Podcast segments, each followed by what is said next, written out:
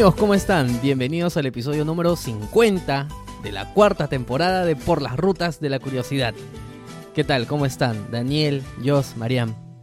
Bueno, acá estamos vivos todavía, aunque no lo crean. Estamos reunidos, eso sí, presencialmente después de mucho tiempo porque este episodio es muy especial. Es el final de la cuarta temporada de Por las Rutas de la Curiosidad. Es el final de la temporada, es el final, Final de de, una época. Final de por las rutas, de repente ya lo sabrán, hasta el final lo vamos a decir.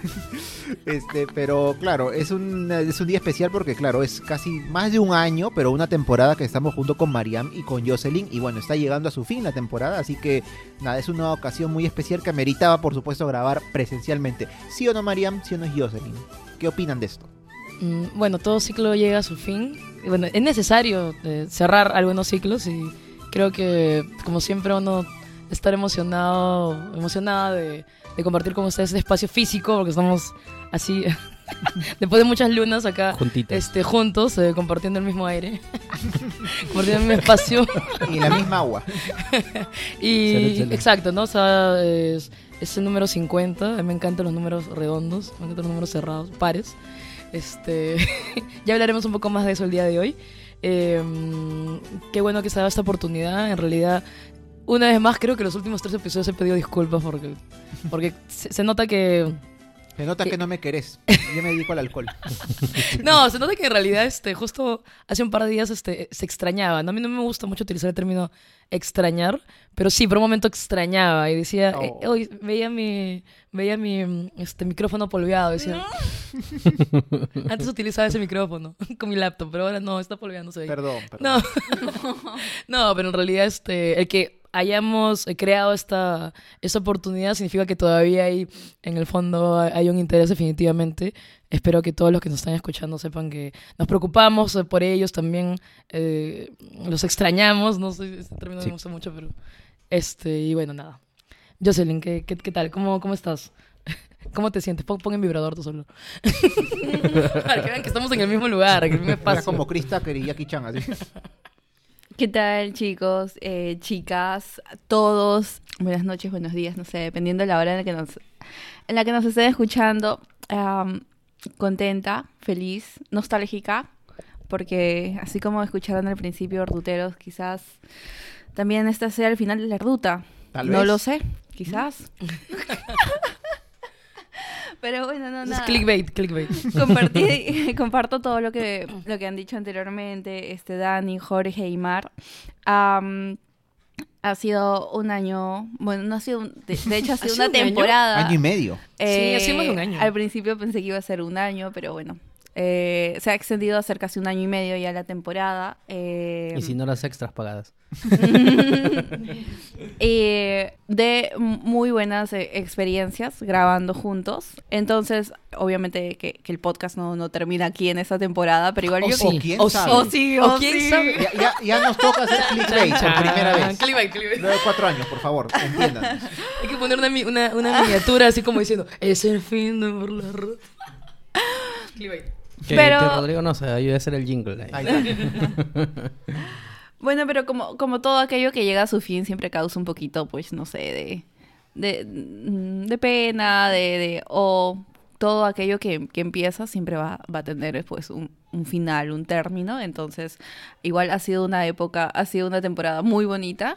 Y pues justo, justo, porque estamos hoy en cierre de temporada, eh, capítulo número 50, es que hemos elegido un tema. De hecho, lo eligieron, eh, Rod- eh, disculpen, lo eligieron Jorge. Rodrigo. Está pensando- Rodrigo está mencionan a flotando aquí, Rodrigo su- que yo su- pensé que su Rodrigo espíritu- ¿Dónde está? ¿Por qué había está aquí Espíritu presente aquí. Que de hecho lo eligieron este, um, Marian, Jorge y, y Dani. Y ha sido una excelente elección porque cuando escuché acerca del tema que se iba a hablar me emocioné demasiado. Recién ahora ato, ato, ato cabos y era pues porque este es el fin de temporada también, pero bueno. Va, va Se acabó. Este, A ver, ¿quién quiere dar luces acerca de lo que vamos a hablar el día de hoy? Ah. Ya hablé mucho, creo. Bueno, como decías, Jos, este, siempre el final de cualquier ciclo, evento, algo que hayamos vivido, que conozcamos, puede causar cierto temor, pero también cierta incer- incertidumbre. Yo me acuerdo ahorita, por ejemplo, en un libro que leí, este, lo que había apuntado la reina Victoria del Reino Unido, de Inglaterra, este, cuando llegó el año 1900, el primer día de este año, que fue muy importante por- porque fue un cambio de siglo, le llegó es. siglo XX, ella apuntó algo así, estoy parafraseando, como hoy empiezan para mí un nuevo año, una nueva década y un nuevo siglo. Me lleno de temor y de incertidumbre por lo que nos puede estar esperando. Pero bueno, es que justamente hablar de específicamente el final, no solamente de un ciclo, sino de los tiempos en general del mundo, como lo conocemos, no sé, del universo incluso, es algo que por supuesto, aunque no creamos en ello, o digamos eso nunca va a pasar o no de esta manera, sino de otra, de otra, pues al final nos puede llenar pues de justamente de dudas, de incertidumbre, sobre todo cuando sin querer, ¿no? Porque me imagino que esto es algo humano, ¿no? Una vez, algunas veces uno escucha estos o lee estos indicios que se supone que va a haber cuando llegue el final de los tiempos en las diversas eh, cosmo- cosmologías, bueno, ¿cómo se le llama Claro. esto? Religiones, cosmovisiones, cosmovisiones también. cosmovisiones.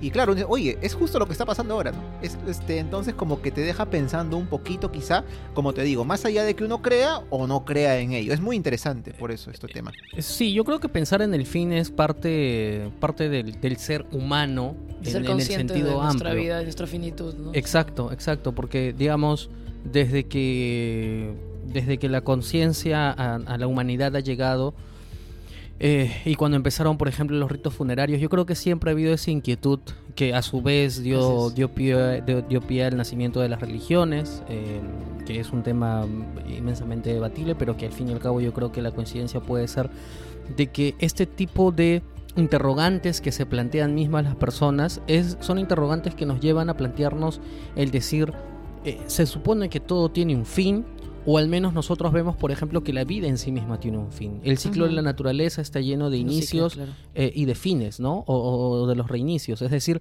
incluso hablando de las especies que han vivido alguna vez en todo el mundo, eh, han, han habido muchos fines, ¿no? Eh, o sea, el- si hablamos del apocalipsis como el fin de algo, en algún momento todos, en el ocaso de nuestras vidas, también llegamos a nuestro fin y se acaba ahí. Bueno, no lo sabemos, ese es otro tema interesante de, eh, de plantearse. Pero sea como fuera, justamente este apocalipsis o esta búsqueda del, del final, de qué es lo que va a pasar de aquí en adelante, es una búsqueda y es una interrogante que no nos la hacemos ahora, sino que se ha hecho siempre. Y a partir de que se ha hecho siempre, pienso que se- se han encontrado muchas respuestas, a partir también de cómo han estado desarrollando las civilizaciones, a partir de las ideas preconcebidas que se tenían, a partir de, eh, eh, pues de, de las religiones que se estaban desarrollando entonces, y a partir de ahí vamos a encontrar muchas posibles respuestas que a, lo largo de la humanidad eh, y a lo largo de la historia de las culturas se han planteado justamente para solucionar este problema irresoluto. Y que es un problema que en realidad nos sigue eh, generando cierta preocupación. Porque si hoy día buscamos en YouTube en el tema del apocalipsis, quizás no nos vote temas tan relacionados al apocalipsis judío-cristiano, sino nos vote temas relacionados a cómo va a acabar el mundo en algún momento, eh, cuando el planeta llegue al fin de su existencia, cuando el sol llegue al fin de su existencia, que si la inteligencia artificial va a ser tan inteligente que van a aniquilar, aniquilar a la humanidad. Entonces, al fin y al cabo, son evoluciones modernas de esta misma preocupación que siempre nos ha quejado desde hace miles de años, ¿no? Es decir, ¿cómo va a ser nuestro fin? Bueno, es que, es que claro, hay diferentes formas, ¿no? Pero a veces atrae más lo que está ligado más, no sé si a lo paranormal en este caso, pero a lo que, a la manera en que podemos imaginar eh, que se acaba el mundo de una manera más fantástica, ¿no? En este caso refiriéndonos específicamente al llamado apocalipsis, al fin del mundo, porque claro, si tú le dices a alguien, por ejemplo, el mundo se va a acabar cuando, como dices, este, el sol se destruya, ya no caigan rayos de sol en la Tierra y todo se vuelva muy frío, quizá la humanidad ya ni exista para entonces, porque por algún motivo nos vamos a extinguir por alguna enfermedad, qué sé yo. Pero claro, es distinto que cuentes esto que suena bastante lógico a que tú digas de pronto van a aparecer cuatro jinetes en el cielo y van a venir y, y Dios va a aparecer y el diablo abajo se van a mechar. O sea, es algo que llama más la atención. Claro, pero es que está condicionado culturalmente. Sí. Porque los miedos que tenemos ahora están co- con- condicionados eh, por el desarrollo tecnológico que tenemos ahora. Pero los cuatro jinetes del apocalipsis estaba condicionado con el pensamiento cultural de aquel entonces. ¿no? Y, y, para ellos realmente la preocupación era eso. O sea, al fin y al cabo la religión cristiana nace a partir de un, una idea muy inmediata de decir todo esto se acaba ya y se acaba ahora mismo. Claro, a ver, o sea, voy a tratar de, de ordenar un poco eh, mis ideas. Este, sí, o sea, puntualmente si uno piensa en el apocalipsis, que está bastante vinculado al mismo término escatológico del fin de los tiempos y que está vinculado a las religiones, este, creo que el término es abra, Abrámicas, ¿no? abrámicas. Eh, puntualmente estamos hablando de incluso esos mil años, ¿no? En los cuales es la venida de Cristo, que va a gobernar por los justos mil años.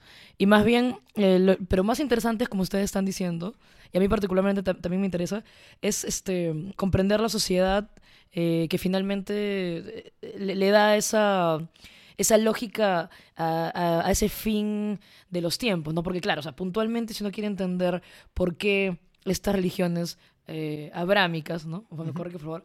Ab- abrámicas tienen esta suerte de fin de los tiempos, pero que lo interesante es que muchas veces la gente se queda solo en el temor del fin de los tiempos y luego entra todo el simbolismo del libro de las revelaciones, como quieras llamarle, o el de Juan, el Apocalipsis, entendido así. Pero hay que más bien entender por qué, o sea, cuál es el contexto en el cual se gesta esto, porque, o sea, son los judíos luego de todo este tema del sometimiento de Babilonia. Entonces, finalmente, hay que comprender que, que esa esperanza de ese nuevo orden es porque no están viviendo el mejor momento, o sea, el mejor contexto que, que puede querer una, una civilización. O sea, por un lado, ¿no?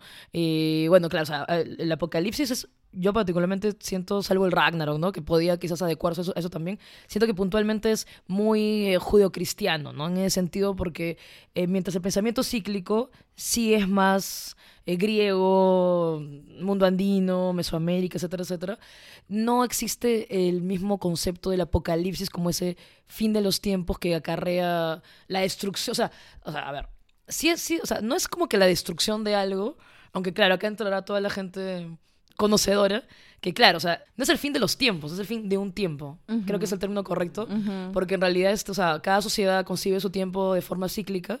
Este, tenemos a los griegos, tenemos a los mayas, incluso el mismo Quetzalcoatl, si mal no recuerdo, sus ciclos son de 52 años, ¿no?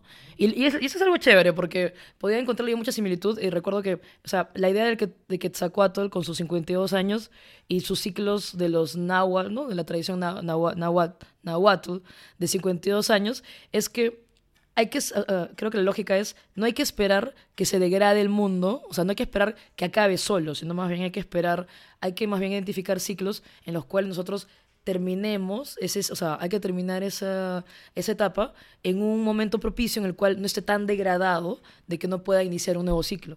E incluso creo que había, eh, ya incluso con la, con la ocupación española, todavía había estos este, ritos de, de- del fuego, del fuego del fin del ciclo nahuatl y el comienzo. O sea, era el fuego, la oscuridad y luego el comienzo de un nuevo ciclo. Pero me gustó esa idea, ¿no? Esa idea de que, de que es algo natural, como ustedes también lo han dicho, el fin de un ciclo y que incluso hay que acabarlo antes de que se degrade solo, ¿no? Porque imagina, yo trato de pensar, y tal cual lo has dicho tú, el primero en tener sus prácticas funerarias, el neandertal, ¿no? Y claro, se ha explicado que cuando entierran los neandertales eh, el cuerpo, claro, algunos le dan la intención de que es sentimientos que tiene por primera vez, pero en realidad es que hay un temor, ¿no? Hay un temor porque estás viendo un cuerpo que se está degradando y, o sea, estás viendo un cuerpo que se vuelve ca- calavérico, ¿no? Trato de pensar en la primera vez que uno ve cómo se degrada el cuerpo, entonces luego finalmente lo entierra porque incluso hay esa creencia de está comenzando a perder la humanidad, ¿no? ¿Qué puede ser que me pueda hacer a mí? O sea, siempre hay ese temor, ¿no? En fin, y comienzan las prácticas funerarias y luego se vuelven simbólicas, bla, bla, bla. Pero claro, o sea, creo que lo apocalíptico considero está más vinculado al tema judeocristiano, porque, o sea, si quisiéramos hablar solo de Apocalipsis y eventualmente de algunas otras sociedades, pero si queremos hablar más bien del fin, ¿no? De cierre de ciclos, del fin de los tiempos, sí se adecua a otras sociedades y si queremos más bien entenderlo, como mencionaba Jorge, que a mí particularmente también, también me interesa entender a cada sociedad cómo explica ese fin por los cambios que están ocurriendo, porque también el apocalipsis tiene sus señales apocalípticas, ¿no? Bien chéveres que a todos nos gusta lo, lo místico y, y, y los jinetes y, y los sellos y los ángeles y bla, bla, bla. Este, mm, pero a mí particularmente me interesa mucho eso, ¿no? Como, o sea, entender finalmente por qué los judíos están hablando de este, este nuevo orden, que es el temor, pero también la esperanza del cambio, ¿no?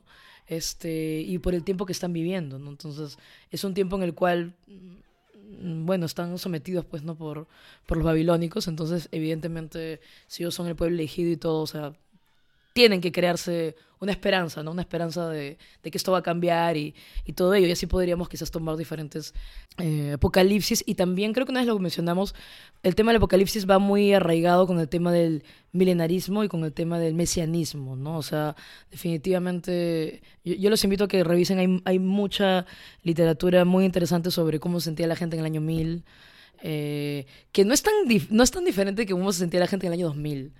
¿No? O sea, a veces parece que hay gente que quiere quitarle todo lo mágico religioso y hay gente que no cree que probablemente no profese ninguna religión, pero bueno, somos seres humanos, ¿no? Y también tenemos es- necesitamos ese tipo de reflexiones. Somos conscientes de nuestra humanidad y también de nuestro nuestra mortalidad, sobre todo, entonces ahí aparecen, ¿no? Ahí aparecen esas maneras de, perdón, de querer este explicar el fin de los tiempos y sobre todo cuando hay un momento de crisis, ahí decimos, uy, estos son, ¿no? Ujú. Justo hoy día yo les decía, yo me he pasado un millón de cosas para poder, para poder llegar acá desde que el Metropolitano se apague. O sea, son las señales del apocalipsis. Son las señales del apocalipsis. Y yo imagino que es así, o sea, en algún momento, en muchos momentos, yo imagino a lo largo de la historia, porque hay también evidencia de ello, que cuando comenzamos a ver crisis, ¿no? Actualmente también, una vez está allí y con el respeto de la gente que es testigo de Jehová y todo, se acercan y te dicen, acá están las evidencias de que el Sí, fin claro. está cerca. Sí, claro. Eh, y, y yo me imagino que hace mil años también había alguien que te decía, el fin está cerca, mira, ¿no? Yo, Eh, yo me acuerdo, por ejemplo, que utilizaban un ejemplo de decir eh, con esta famosa marca del 666, Ajá. ¿no? Que habla el libro de, de Apocalipsis y que dicen, claro, las computadoras, es que cuando nosotros estamos manipulando el mouse, se nos está dejando una marca que es el 666. Eso no sabía. y esa es la explicación de por qué esto es un tema demoníaco, ¿no? Entonces, eh, en realidad, eh, o sea, seguimos siendo aquellos Homo sapiens de hace 10.000 años, solamente que las supersticiones se han sofisticado un poco Mm, claro, por la por- influencia cultural que tenemos. Claro, así cortito nomás te das cuenta, ¿no? Cuando ocurren, puede ocurrir algo muy terrible, una crisis social, una guerra. ¿Y cuando dices que es el apocalipsis? O sea, en realidad Exacto, no. eso- eso Pero si ocurre un una serie de terremotos, inundaciones, huracanes, qué sé yo, claro, esto no lo podemos explicar aún del todo. No lo podemos predecir en todo caso, en muchos, no, no quizás no en los huracanes, pero sí en los terremotos. Y decimos, no, esto, esto sí es quizá más parecido a lo que me imagino como un apocalipsis, que incluso, ¿no? Así hay- es, es actualmente el sinónimo, la palabra apocalipsis, al menos en español, quizá en otros idiomas también, de fin del mundo, cuando no Sí. es así, ¿no? En realidad esto viene el término revelación, creo que es el nombre de la- Claro. del libro bíblico. Lo hemos como que adaptado. Eso es lo que quería comentar nada más. Y siempre existió las revelaciones, ¿no? Siempre han existido, o sea, siempre han existido los profetas. En Grecia estaban las pitonisas, ¿no? Que ya eso es ya muy puntual con el tema de, ¿no? del oráculo de Delfos y todo, pero, pero o sea, siempre ha existido eso, ¿no? Siempre ha existido esa predicción, esa visión, que estoy mezclando un poco los términos, pero, pero están en, el- en la misma onda, ¿no? Están en el mismo, en el mismo sentido. Pero claro, como tú has dicho, o sea, ¿en qué momento se habla de, de apocalipsis? O yo te decía, ¿no? Fin del tiempo sí existen diferentes realidades como visiones. Pero otra cosa es el, apoca- el apocalipsis, El. ¿no? Que es el fin, ¿no? De- o sea, el fin reclamado. Hay jerarquías, hay jerarquías. Am, quería añadir, hay una revista que pude leer hace unos días, es Amber Revista, y su escritora es, eh, no, sí, es Esther Pablos, que habla acerca, por ejemplo, de, bueno, eh, voy a empezar diciendo primero, a- acotando lo que había dicho Jorge, de que es parte de todas las culturas. Creo que todos los que hemos estudiado siempre acerca de alguna cultura, hemos también estudiado un poco acerca de su cosmovisión y de cómo ellos siempre tratan de interpretar no solamente el origen de cómo nacen, por ejemplo acá, si vamos a hablar de los incas que nacen o salen, no sé, del lago Titicaca, pero también ellos tenían su forma de ver el fin. O quizás en un momento no lo trazaron como tal, no dijeron el fin de nuestra cultura va a ser de esta manera, pero cuando se encontraron en una situación eh, de inestabilidad, en una situación de peligro militar o en la que, por ejemplo, había muchos terremotos en el, en el territorio peruano, ¿no? Eh, en ese momento el territorio incaico, empezaron ya entre ellos a circular, pues, rumores acerca de cómo iba a ser eh, para ellos su apocalipsis, el fin de la cultura incaica o el fin del mundo o el fin de lo que en el momento que ellos vivían. Entonces, a partir de este ejemplo, por ejemplo, podemos decir de que todas estas culturas o civilizaciones eh, han siempre tratado de interpretar no solamente su origen, sino también el final. ¿no? Y como estaba explicando Marianne, puede ser un final, eh, por ejemplo, había leído que para los, para los nórdicos, para los vikingos, por ejemplo, eh, para ellos no era un final catastrófico para todos y para siempre, sino que era un final del tiempo nada más, de un ciclo, en el que la diferencia, por ejemplo, de ellos con otras civilizaciones es que para ellos no solamente el final era para los, para los humanos comunes y corrientes, sino también el final era para los dioses. Y en el siguiente ciclo que iba a empezar, iban a empezar también nuevos dioses entonces, este, un poco marca la diferencia ahí de cómo ellos percibían lo que era, iba a ser el final cíclico para ellos. Pero también otra cosa que menciona que es interesante es que hace, por ejemplo, un estudio de, más o menos de cómo es que estas culturas o civilizaciones eh, por lo general llegan a su fin del mundo. Y es, por ejemplo, tiene etapas.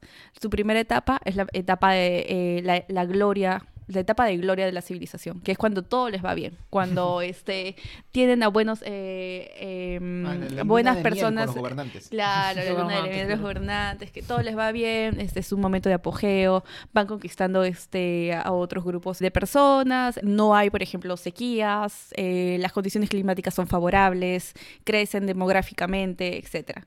Luego viene un segundo lugar que es la fase de la decadencia y de esa fase de la decadencia vamos a ver que ya lastimosamente no van a con la misma suerte, por ejemplo, con sus gobernantes, van a empezar a tener malos gobernantes, entonces por ende las cosas van a empezar a ir mal y van a desatender ciertas cuestiones, por ejemplo, eh, militares, ¿no? Entonces van a empezar a perder, sean guerras o van a empezar a, ya no van a, por ejemplo, a conquistar tantas, eh, no sé, otros grupos culturales que se encuentren cerca de ellos, ya no van a correr con las mismas, ya no van a tener las mismas victorias que tenían antes.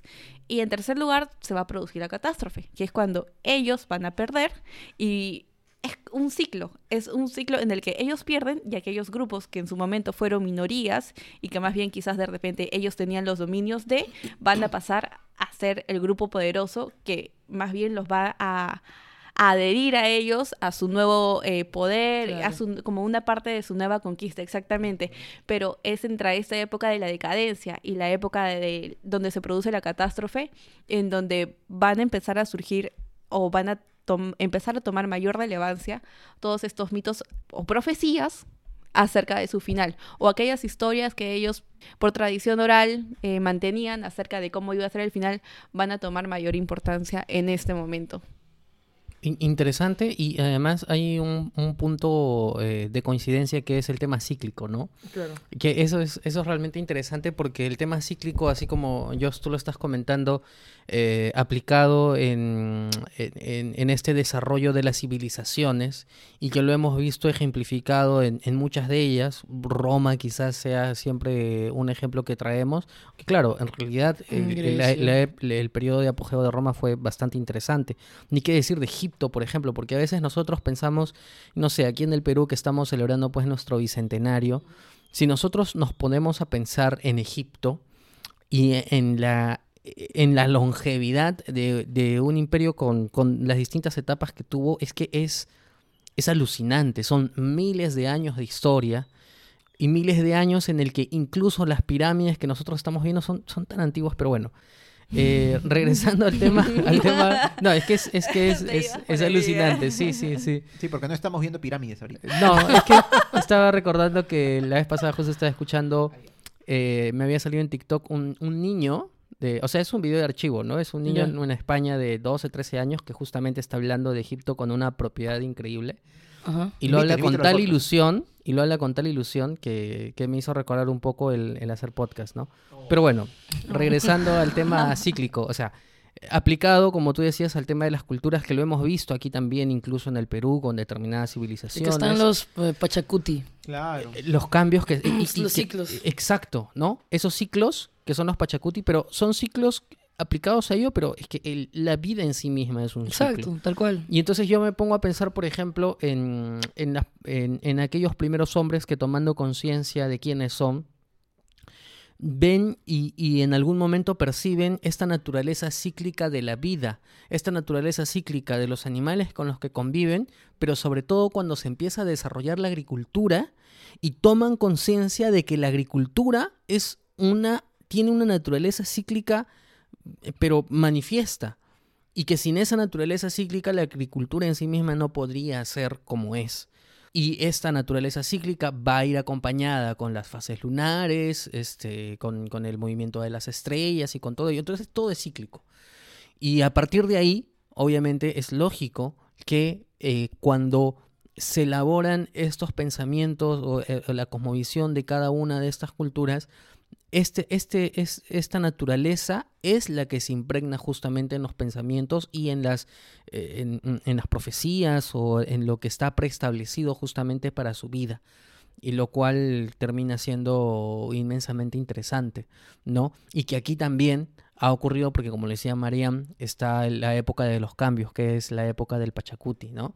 Este, cambios que se, que se entendían que tenían que producirse y que bueno, el último de ellos no fue muy beneficioso No, pero para si- ellos. Si te das cuenta en ese caso y, y quizá ya yendo como un poquito entrando ahí a lo que va a ser este quizá el otro bloque del programa o del episodio, es que claro, mm, poniéndose a analizar uno todos los eh, apocalipsis entre comillas que podemos encontrar dentro de las diferentes culturas judio-cristiana, vikinga, eh, andina, qué sé yo. O sea, me pongo a pensar y al menos ellos no son fines del mundo, al menos, o sea, fin total O sea, de todo. catastrófico, un fin catastrófico. Eh, O bueno, catastrófico sí, pero un fin O sea, un eh, fin real, un fin definitivo, quizás. tal cual. No siempre, por ejemplo, en el apocalipsis judio-cristiano es fin del mundo como lo conocemos, pero renace de alguna Claro, exacto. forma. En el tema del Pachacuti, que es un cambio de ciclo. Vamos Así a ver es. también que incluso hasta los budistas creen un poco en, en un tema muy similar. Entonces es eso, ¿no? No es que. Más bien, si nos vamos al tema lógico, que es lo que los científicos han investigado del fin real, por ejemplo, de la Tierra, ese sí es un fin tal cual. La Tierra se destruye y chau, ya no hay Así es. que darle. Claro, ahí no hay más. Obviamente. Miles de millones de años. No estaremos acá seguramente. No, no estaremos acá. Bueno, eh, Dicho lo cual, eh, dicho lo cual, Dicho loco. en el siguiente bloque ya vamos a hablar de, de- de algunas culturas más, más en concreto. Para quienes han hecho la tarea nos van a contar un poco sobre ello. mejor otro día, ¿no? Así que nos escuchamos en el siguiente bloque.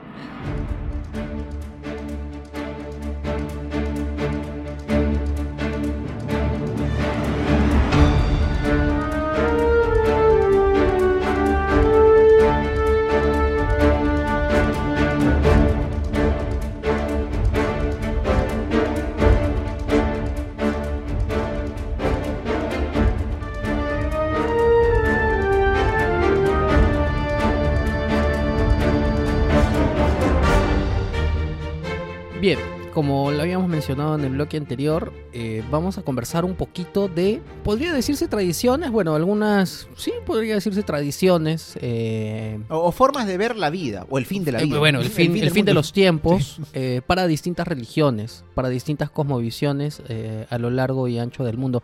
En realidad, yo creo que lo primero que tendríamos que decir es de que, un poco en línea con lo que habíamos mencionado, no es que todas las culturas definan el fin de los tiempos de la misma forma. Y es más, hay algunas que probablemente no lo tengan planteado. No, es decir, no, claro, o sea que, que realmente no existe un fin como tal. Solamente existen periodos de cambio. Eh, pero hay algunas eh, culturas y hay algunas religiones que sí lo plantean de una forma mucho más nítida. Eh, y yo creo que la forma más nítida que podemos encontrar justamente es la religión judio-cristiana. Bueno, yo creo que eh, las bases o las ideas que podamos tener acerca de- del fin del mundo del apocalipsis van a ser más que todas aquellas este, establecidas por la religión judeo- judeocristiana, ¿no? Como Jorge la- lo estaba contando, creo que es lo más común. Eh, es algo de lo que yo siempre he también sabido, eh, tradición oral en la familia. Había un terremoto en la casa, salíamos, oh Dios, vienen los siete caballos. Los siete caballos. Jinetes. los jinetes. Siete No, caballos. solo son los caballos sin jinete. Son Ese es el apocalipsis.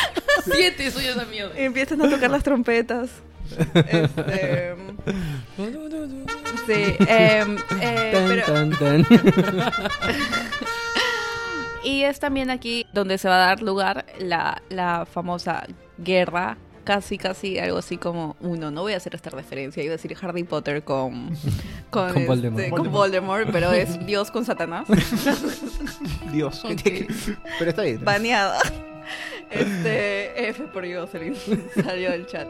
Am, No, es comulgada. sí. excomulgada, no iré al cielo. Pero sí, básicamente es acerca de eso. Eh, también podemos, eh, si voy a hacer una reflexión acerca de el judeocristianismo, eh, algo que había estado leyendo anteriormente también, por ejemplo, es un poco acerca de las diferencias en cómo perciben o percibían el mundo, el fin del mundo, disculpen, las religiones monoteístas y las religiones politeístas. Eh, creo que cuando mencioné acerca de la religión politeísta, mencioné acerca de, de lo que va a hablar después alguien aquí, eh, que es acerca de los, de los nórdicos, pero un poquito acerca de las religiones monoteístas y cómo ellos podían ver el fin del mundo.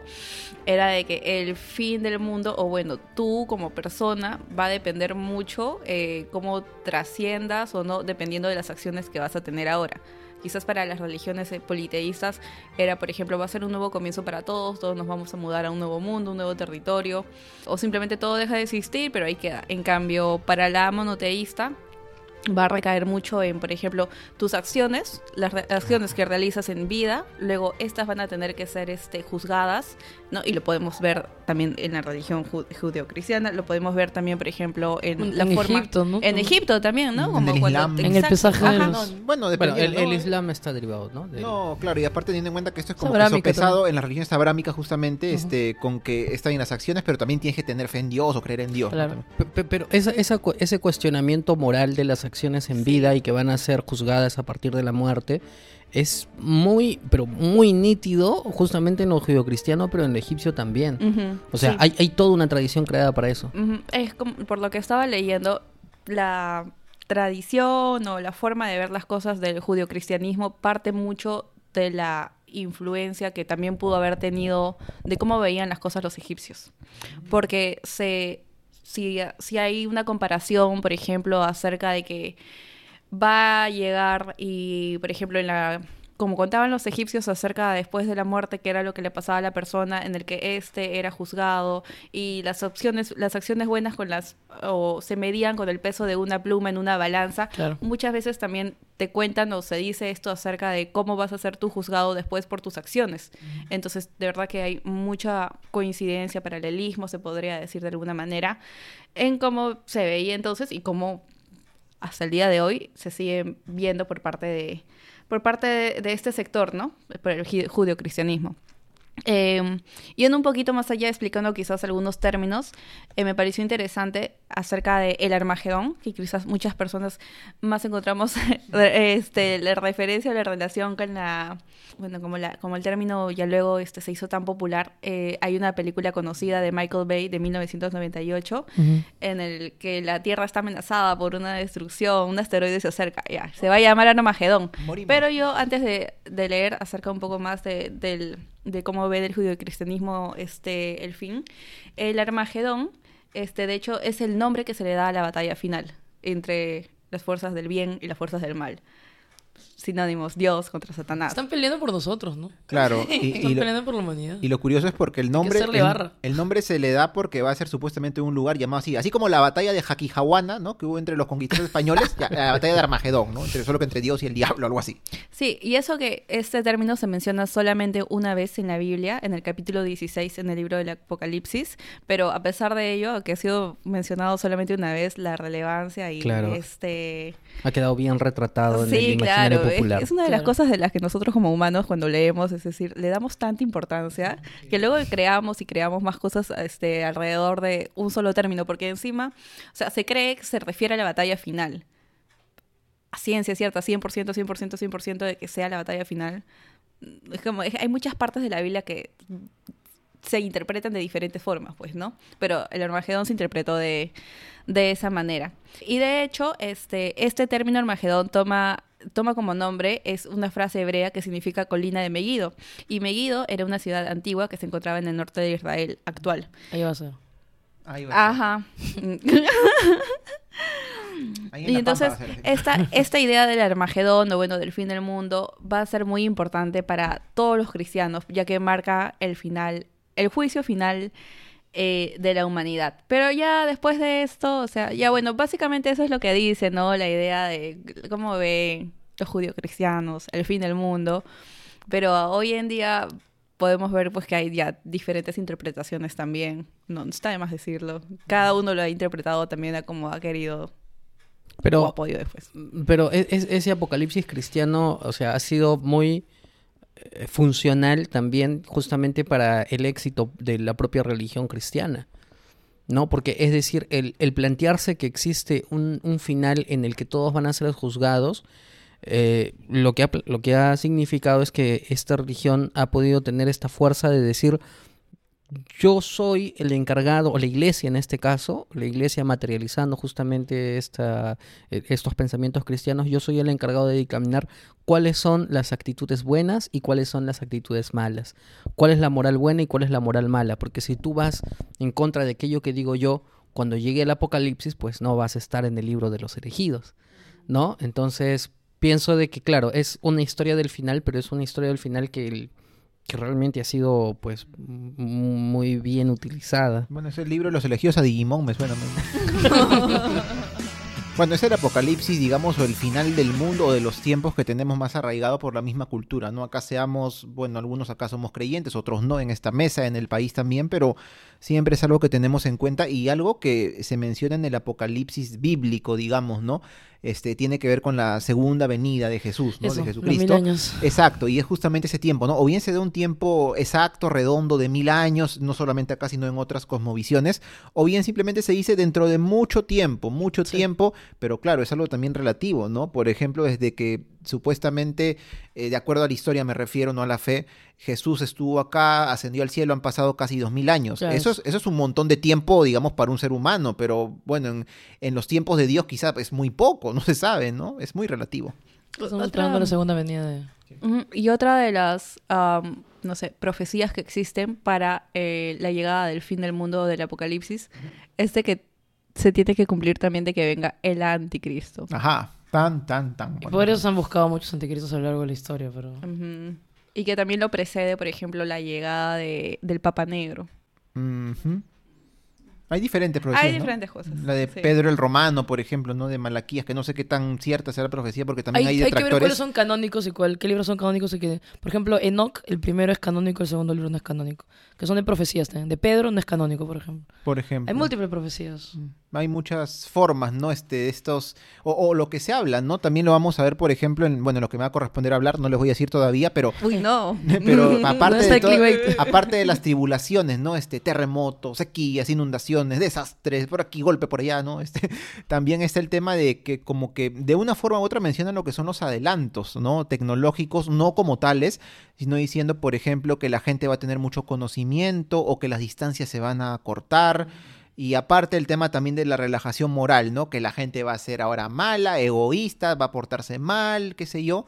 Bueno, como, como habías mencionado, creo, María, al comienzo, ¿no? Eso es algo que vemos ahora, es cierto, pero que tranquilamente se puede ver hace 100, 500 años. Y, Claro. Y la misma, la misma, la misma Biblia, Biblia, disculpe, la misma Biblia atribuye ya cuatro fines del mundo, Ajá. entre ellos el diluvio.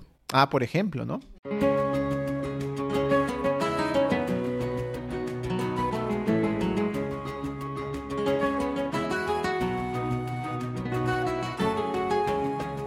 Rayos, me tocó a mí.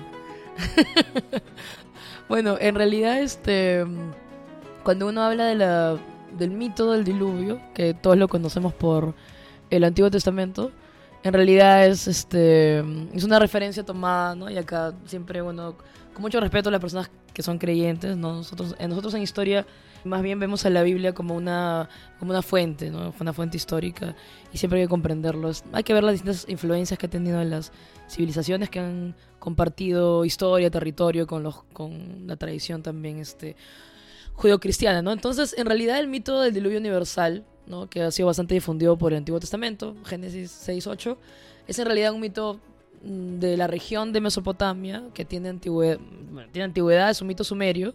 Es conocido por su versión más antigua, que se halló en una tablilla, que es la tablilla de Nippur. y bueno, ahí lo que hay que entender es que los dioses, eh, es que sí lo hablamos, ¿se acuerdan cuando hablamos del cristianismo que en el Antiguo Testamento es el dios castigador y en el Nuevo Testamento es el dios del amor, etcétera, etcétera, ¿no? Y manda a su hijo y todo ello.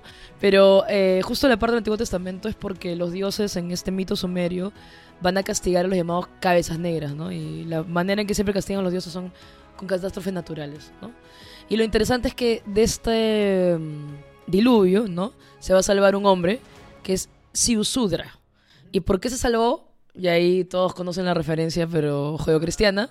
Porque construyó una embarcación donde hizo que se refugiaran eh, múltiples especies animales, ¿no? Entonces, es interesante porque el tema del diluvio no solo encontramos en la etapa sumeria, que es la más antigua de la región de Mesopotamia, sino también vamos a encontrar en la literatura siria, y ahí más bien cambia el nombre del héroe, Atra- Atrahasis, creo que es. Y lo mismo, ¿no? Los mitos se van eh, reelaborando y finalmente encontramos ya el mito del diluvio en el poema del Gilgamesh, ¿no? Que creo que la mayoría lo, lo conocemos de allí y de ahí se va a tomar más adelante para el Antiguo Testamento. Sí, bueno, solamente para decir que hoy en Por las Rutas, en este cuarto, este- esta cuarta temporada, final de cuarta temporada, último episodio, hemos descubierto así como esto, esto realmente es mentira, este, este mito, ¿no? De, del diluvio, todo. ¿Por qué? Porque no hay vicuñas ni cóndores en Mesopotamia. ¿Cómo se han salvado? Ahí está. Enigma resuelto. Se resolvió. Eh, Sí, justo iba a comentar que, eh, que justo se... eh, es que es interesante, porque cuando uno lee de estos eventos catastróficos, la arqueología también se pregunta, ¿no? A partir del siglo XX, sobre todo, y del siglo XXI también. Y la arqueología también ha buscado los restos de este desastre natural, ¿no? Porque yo recuerdo que, por ejemplo, para el caso de China, estoy abriendo solo un comentario para ver cómo la arqueología también transforma un poco esto. Para el caso de China, de la historia, ahí la primera fase, uno siempre habla de la dinastía Xia, se escribe X es una dinastía legendaria, ¿no? Se habla de que porque no hay mucha evidencia más que en la tradición oral, ¿no? Pero lo interesante es que eh, los mismos chinos, ya hace un par de décadas, buscaron evidencia arqueológica de la época de la dinastía Xia, por ejemplo, y, la, y se encontró, se encontró. Lo que pasa es que siempre se hablaba que de ese tiempo era Yu que había hecho este, las canalizaciones, los canales, porque más bien había un desborde, Desborde de río, del río ¿no? amarillo, exacto. Claro. Y claro, yo también tratando de buscar si los chinos tenían algún evento así. Mm, tipo eh, dilúvico. Tipo dilúvico. No, no hay, no hay, o sea, claro, no estoy yendo al taoísmo, sintoísmo y todo ello, sino puntualmente eh, histórico, está esa evidencia del, de la inundación de los ríos, que era clásico, eh, lo hemos visto también en diferentes, en Egipto, en diferentes lados. Y bueno, la arqueología encontró que, que sí, para, creo que era el año 1900 antes, antes de Cristo, sí se encontró evidencia del desborde del, de bueno, la inundación del río Amarillo. Entonces también se, se ha buscado lo mismos, ¿no? Esta evidencia de desastre natural en lo que sería la Baja Mesopotamia para ver qué tan histórico es este episodio, ¿no? Y bueno, hasta ahora no hay resultados este, concluyentes, pero lo cierto es que el diluvio siempre ha servido de un referente temporal para las comunidades sumerias y es como que una historia bastante antigua para, para comprender a las primeras ciudades-estado también de la región de Mesopotamia y bueno, el mito te transmite este, que existió la ciudad, ¿no? Eso sí. Y bueno, acá también tenemos un pequeño resumen del mito, aunque todos lo conocen, sinceramente. Yo no sé, que me pongo a hablar del universal cuando todos lo conocen. Hasta Yo hay dibujitos. Hasta hay dibujitos. Yo hablé de Dios y Satanás. Hasta, hasta hay dibujitos. en fin, el relato cuenta la historia de un rey llamado Utnapishtim, quien fue advertido por los Qué malo su dioses papá para ponerle nombre. sobre un diluvio catastrófico, ¿no? Que destruiría toda la vida en la tierra. Entonces, Utnapishtim, que luego tiene muchos nombres, porque hemos dicho que está en la tradición sumeria, acadia, babilónica. Utna para los amigos. Utna, para los amigos, construyó una embarcación. La embarcación se llama Arca, por si acaso. Ajá. ¿ya? Eh, le dieron instrucciones, ¿ya? O sea, Dios le dio las instrucciones. El tutorial Y- le pasó. sí. Así es. El manual. El, el tutorial para hacer un arca. Y lleva consigo a su familia y diferentes parejas de animales para salvarlos de la inundación, ¿no? Entonces es el diluvio, tormenta, inundación que azota la tierra durante varios días y noches y provoca la aniquilación de la humanidad y el resto de las criaturas vivientes. Y después de la tormenta, Utna, Utna, habíamos quedado en eso, soltó aves. Es que es tal cual, soltó las aves para que comprueben dónde había tierra seca y ya cuando las palomas regresan, sabe que el diluvio ha terminado, ¿no? Entonces, lo distinto en este caso es que Utna y su esposa en la historia son bendecidos con la inmortalidad.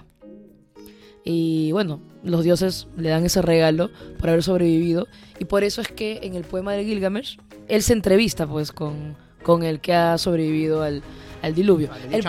hay, que, hay que dedicarle también un, un episodio al poema de Gilgamesh que es Gilgamesh con alucinante. Alucinante. Hay, hay- hay Gilgamesh, esa historia, es alucinante. esa historia Y justo- afectiva de por No, medio. hay una, Ah, un bromance ahí, ¿no? Sí, un bromance, totalmente. Un, un bromance que, que aparte es chévere porque él está buscando la inmortalidad, pues y ahí justo que se Exacto, encuentra. es la búsqueda de la este, inmortalidad. Es, es Vegeta. no, no está buscando Es el ser Super Saiyajin. La de inmortalidad Freezer, perdón. Bueno, en realidad, como les decía, entonces lo interesante es que, eh, salvo Udna y todos, comparten, ¿no? Definitivamente el relato bíblico. Y, y tuvo muchos una, del pi- diluvio, una ¿no? pinchitos, ¿no?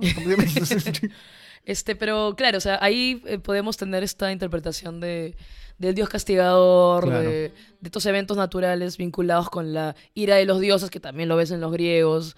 Este, por ejemplo, que podríamos hablar un poco más adelante de en la Edad Media, quizás, ¿no? Que les decía yo que este tema del apocalipsis va muy vinculado lo- al tema del milenarismo, ¿no? O sea, eh, o sea, los mil años, como tú bien has mencionado, y, y justo todas, todas estas eh, creencias, todas estas temores, pero también esperanza que aparece cuando se acerca lo que podría ser el posible fin.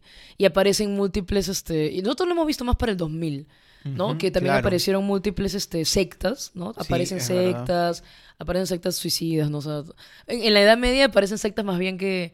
Esto sí me gustaría a- ahondar un poco ya, no, más adelante cuando se tenga oportunidad, porque sí di así como una revisión rápida, donde más bien eh, incluso habían algunas sectas que proclamaban la, la verdadera felicidad, ¿no? Como algo así como decir que si el mundo se va a acabar, entonces Ah, ya, disfrutemos. algo así.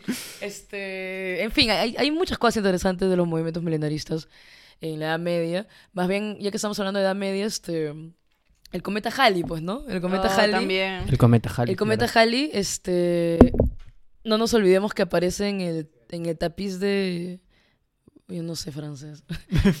Voy- Voyeux, Voyeux, aparece en el, ese tapiz es de mm, 1066. Ya. 66 justo. 1066. Y ahí vemos justo este, el cometa, una de las tantas apariciones del cometa Halley. Y lo interesante es que los cometas este, siempre eran pues signos de mal augurio, ¿no? Exacto. Y más bien lo vinculaban si luego había alguna batalla, carestía, o sea... Por eso les decía, ¿no? Hay que relacionar mucho, porque también para los egipcios había encontrado que esos momentos donde trataban de dar una cierta explicación mágico-religiosa justo era épocas de, de sequía, de carestía, de... ¿no? Este... Otro, por otro lado también de inundaciones, ¿no? Y recordemos que también para, para, para aquí el caso este, mm, del mundo andino, bueno, podríamos vincular incluso los rituales de sacrificios humanos, ¿no? Por ejemplo. Me había olvidado también que para los nahuatl también, también esa, esa, noche antes del, o sea, esa- ese fuego de la noche antes del nuevo inicio, también se hacían sacrificios humanos, ¿no? Entonces también está, acá el sacrificio humano también vinculado al tema de los eventos naturales, ¿no? Que muchas veces eran catastróficos. Entonces, por eso les decía que el Apocalipsis yo siento particularmente que es muy, muy eh, judeocristiano, ¿no? A no ser que cuando nos compartan el Ragnarok, eh, para entenderlo un poco mejor. Yo soy Pero- ignorante. O sea, vi la película, pero no entendí, no entendí nada. Antes, antes de eso, ahí, ahí el- a mí el, apo- el apocalipsis que estoy hablando, el diluvio, Ah, ya, el diluvio. es un evento que siempre me resuena, ¿no? Porque, por ejemplo, yo recuerdo que cuando estuvimos leyendo los manuscritos de Guarochirí, Claro. El manuscrito de Guarochirí, Claro. ¿sí? está en singular, este, que tiene una serie de historias, son como veintitantos capítulos, creo. Más o menos por ahí. Uno de los capítulos justamente habla sobre un evento dilúvico. Claro. ¿no? Y en realidad, eh, hasta donde tengo entendido, hay muchas otras culturas en distintas latitudes del mundo que tienen su propio mito dilúvico. Por ejemplo, en Chile también. eh, Los mapuches, de ajá, tienen también su mito dilúvico. Entonces, es, es un tema que a mí siempre me resuena porque yo no sé realmente. eh, o sea, ¿qué explicación podemos darle a que tantas culturas tan dispares unas de otras en términos de latitudes geográficas Aliens. Tengan una Ya está, cerramos el cerrado. O sea, tengan un mito tan, Nunca, nunca podría ser eso. tan cercano, o sea, tan, tan, o sea, no son iguales, o sea, pero es que son los eventos, o sea, por ejemplo, eh, no hay un Noé, pero hay un diluvio. Pero es que, ya, ok, o sea, pero el, el diluvio entendido como que, o sea, inundaciones de ríos, tal cual, les he dicho el caso de China, el río Nilo, o sea... Bueno, inundaciones que vienen Como en, en- en lluvias, claro, en forma, porque claro, para que el río se inunde normalmente, ¿qué es lluvia, no? Una lluvia por muy el- fuerte. claro, entonces los eventos dilúvicos siempre es lluvia. E inundaciones. Inundaciones. ¿Qué más hay? Bueno, y, eso acá, no- y acá siempre va a haber terremotos también. Y recuerda que la sociedad barroca era, era bien, o sea, ya, ya hablando ya del caso limeño, por ejemplo. O sea, todos los terremotos ya sabes que le daban también una relación a que las mujeres de Lima, por ejemplo, estaban, eh, eran, eran muy escandalosas. Bueno, pero, pero ahí viene pues el término, ¿no? Ah, estamos en el fin de los tiempos cuando uno se sorprende de, de cosas que van reñidas contra la moral, entre comillas, ¿no? ejemplo, ¿no? Ay, sí, que cómo, cómo puede ser posible que estas personas que estén haciendo esto, que se besen de esta forma. que digan es todes. el fin de los tiempos. Exacto, ¿no? La, este, junio, el- el mes LGBT, ¿no? El mes del orgullo. Oye, ya bueno, estamos yendo por las No, no, ramas, pero sí, sí, sí. pero sí, pero sí, sí. O sea, yo te decía que yo o sea, encuentro esa coincidencia. Nunca podré decir a alguien, me parece la manera más, más simplista de quitarle todo el mérito a la humanidad, ¿no? La misma. Pero las pirámides, Aliens. Pero Machu Picchu. Oye, pero por favor, más bien es una. las líneas... Es que el mismo término civilización justo habla de cómo la sociedad se va haciendo compleja, ¿no? O sea, cómo un cazador-recolector luego ya tiene excedente de producción y luego ya tiene imperios. O sea, esa es la complejidad de- de- del ser humano. Sí, por favor. Que es lo hermoso, ¿no? Y la vez pasada, solamente para terminar, estaba viendo un video que decía de conocimientos perdidos, no en un sentido ex- extraterrestre o, o mistérico, Ancestral. sino Saberes ancestrales. Exacto, que realmente hay saberes ancestrales que estuvieron ahí y que hoy día ya no los tenemos. Pero es tal cual, ¿no? Como cuando tú viajas, ¿no? Creo que todos hemos viajado a un momento interior del país. Sí, y- yo, yo iba a Chancay. sí. Y, y tú ves el sol, pero te dicen que lleves tu casaca porque va a llover y tú dices, ¡ah! O sea, ¿cómo, sabe? ¿Cómo lo supo, no? Luego de dos horas llueve. Pero es que nosotros ya hemos perdido esa relación con la naturaleza que los hombres y mujeres de antes lo tenían, ¿no? Y, Claro. y, y- y- y creo que va a ser un poco difícil recuperarlo. Que era parte de su como- supervivencia. como exacto, o sea, o sea, lo has mencionado, sobre todo cuando hablas de la agricultura, ¿no? Y por eso las primeras formas de gobierno están vinculadas a los sacerdotes, que más que nada son, pues, este, especialistas astrónomos, ¿no? Entonces, o sea, yo, yo al menos siempre trato de verle la lógica, ¿no? Yo también me gusta, me jala lo místico y todo, pero yo creo que es una lógica de, de cómo va funcionando Bueno, el- los eventos naturales, ¿no? guardamos los Anunnakis entonces que ya estaban llegando acá. a la- Que pasen. los Anunnaki. Ya, que no ya. Ya, pase, que no pase. De, de ahí te llamamos. Anda, prepara jugo. Este, bueno. En este caso, bueno, como vemos, ¿no? Una, una cosa común eh, dentro de lo que son las culturas diversas es que los fines del mundo, en todo caso las catástrofes que están relacionadas a este supuesto fin de los tiempos, fin del mundo, que son propiciadas por los dioses. A quien hay que pedir a los dioses, hacerles sacrificios, rezarles, arrepentirnos de lo mal que nos hemos portado con ellos. Y bueno, eh, es lo, el refugio que a veces la humanidad ha tratado de encontrar en la religión, en los dioses, para tratar de entender o refugiarse cuando ocurren cosas pues inexplicables. Pero ¿qué pasa cuando hay religiones o cuando hay creencias o escuelas filosóficas, qué sé yo, que no creen en un dios tal cual? Que está bien, llegan a un punto en el que saben que el conocimiento humano, la forma de comportarse, sí tendría que acercarse a una naturaleza bastante como que muy alta en lo moral, muy conocedora de todo lo bueno o malo que podemos estar haciendo. ¿Qué sé yo? Pues estoy simplificándolo demasiado, así con mis propias palabras, no sé si era tan correcto, pero a donde quería llegar era justamente a la forma en que una de las principales religiones del mundo ve no quizá el fin de los tiempos, pero sí justamente estos cambios de ciclos que Los hay cambios, claro. cada cierto tiempo. Y nos referimos a qué? Al budismo. Ahora uno dirá, pero ¿cómo el budismo también cree en estas cosas? Pues de alguna forma u otra sí. Como lo hemos mencionado en primer lugar, el budismo, y bueno, seguramente muchos lo deben haber escuchado, ¿no? No es que Buda sea el dios del budismo, ¿no? Este, Buda en realidad es una, es una persona que se considera que fue un iluminado, ¿no? Fue una persona que, bueno, no sé qué tan comprobado estar históricamente porque se tienen hasta fechas de su nacimiento sí, y sí, muerte, sí, en los años 500 por ahí antes de Cristo. Siddhartha Gautama. Claro, Siddhartha Gautama era su verdadero nombre, Siddhartha nombre, Gautama apellido, apellido materno no sabemos. y, y claro, él en un momento de su vida, ¿no? Como que se da cuenta, oye, yo quiero trascender, trascender este plano. Claro, heredero. era un, supuestamente, era un rico heredero de una, de una pequeña ciudad-estado, algo así. Y claro, él dice en un momento, yo más allá de todo lo que pueda tener, porque bueno, tengo una vida acomodada, todo, quiero trascender, quiero trascender. Bueno, tenemos que contar un poco lo que es el budismo para pasar a, a comentarles No, cómo es su escatología. Entonces, claro, él, él empieza a llevar una vida mucho más eh, frugal, mucho más ascética, ¿no? En un momento hasta creo que la historia cuenta, ¿no? Que llega a adelgazar mucho porque deja de comer, pero también llega un punto en el que él dice, podemos encontrar un equilibrio, no tenemos que sacrificarnos así al máximo para ser superiores espiritualmente.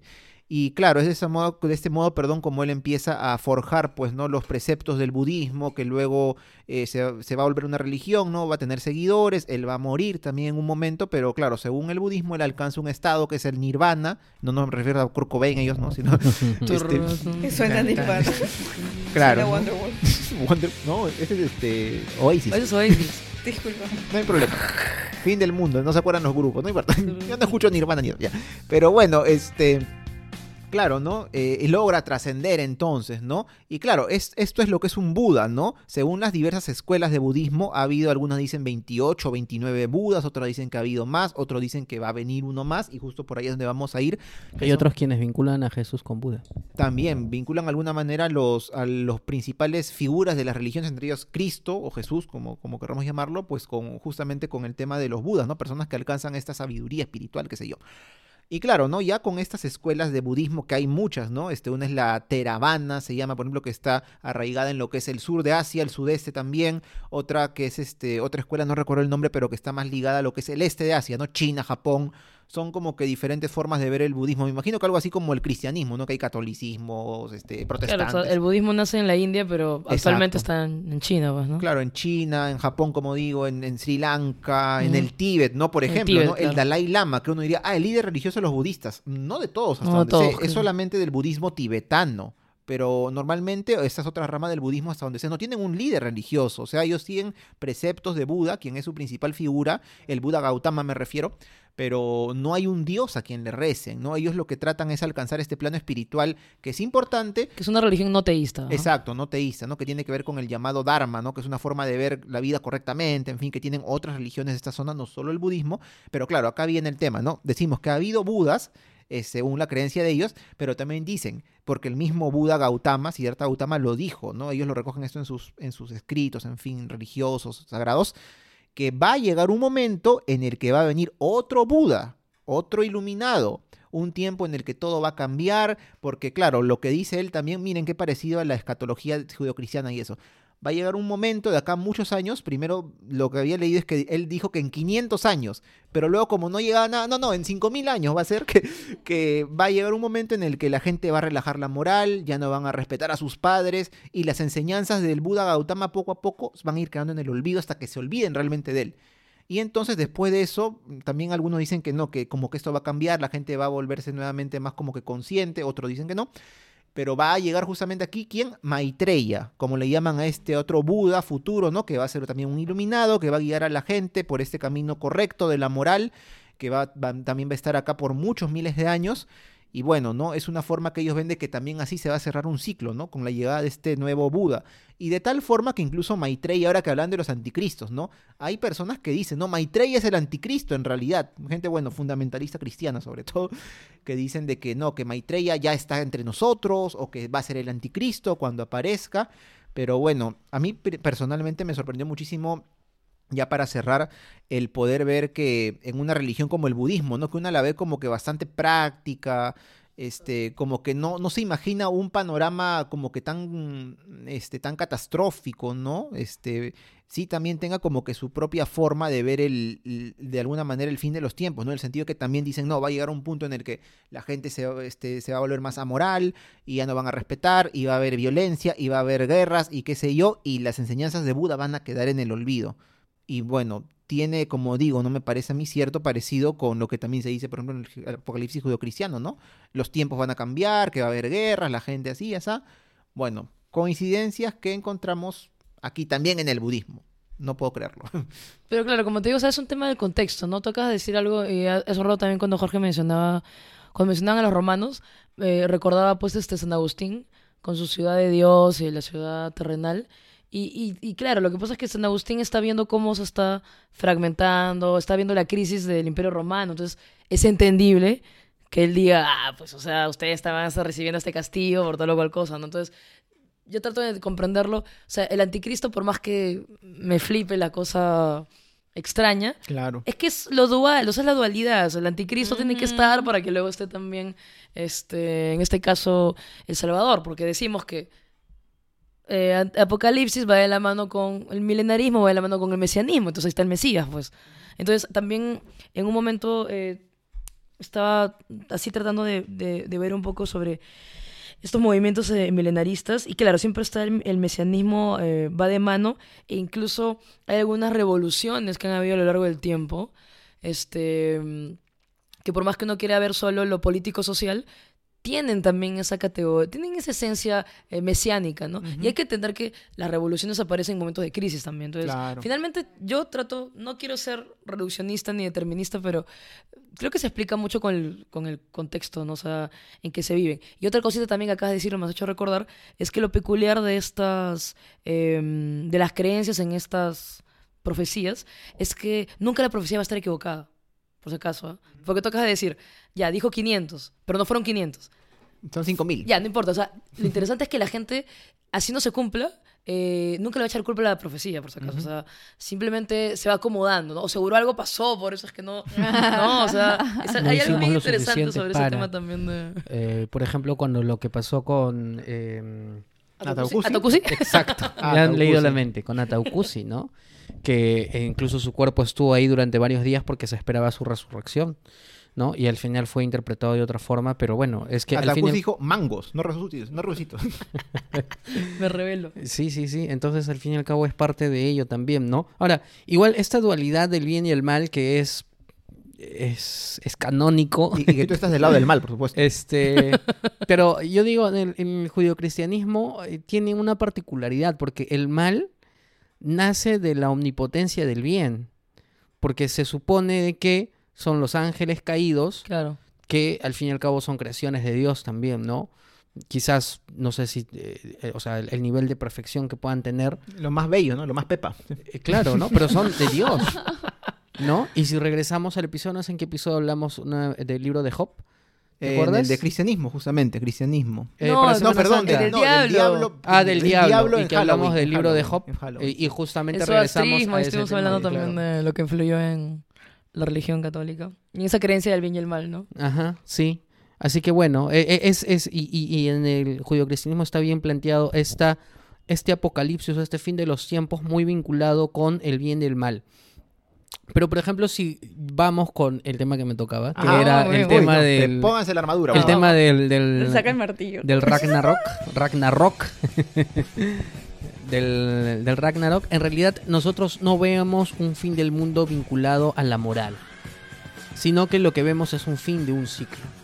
Es, y, y yo ya lo había comentado hace, hace ratito en el primer bloque, que es un fin de ciclo para las personas como para los dioses. Pero que claro, así tal y como lo plantea Game of Thrones, eh, que plantea su propio apocalipsis, es decir, eh, The Winter is Coming, ¿no? O sea, el invierno ya viene. De igual forma, para los vikingos, el invierno ya viene. Porque justamente eh, lo que sí está vinculado este, este, eh, este Ragnarok es con un tema muy supersticioso, que es muy humano, que son las supersticiones y, y- son las señales fatídicas. Claro, la señal. ¿No? O sea, por ejemplo, hablando y recordando esta anécdota que se cuenta, pues, de eh, Tupac Yupanqui, ¿puede ser? El padre de Atahualpa.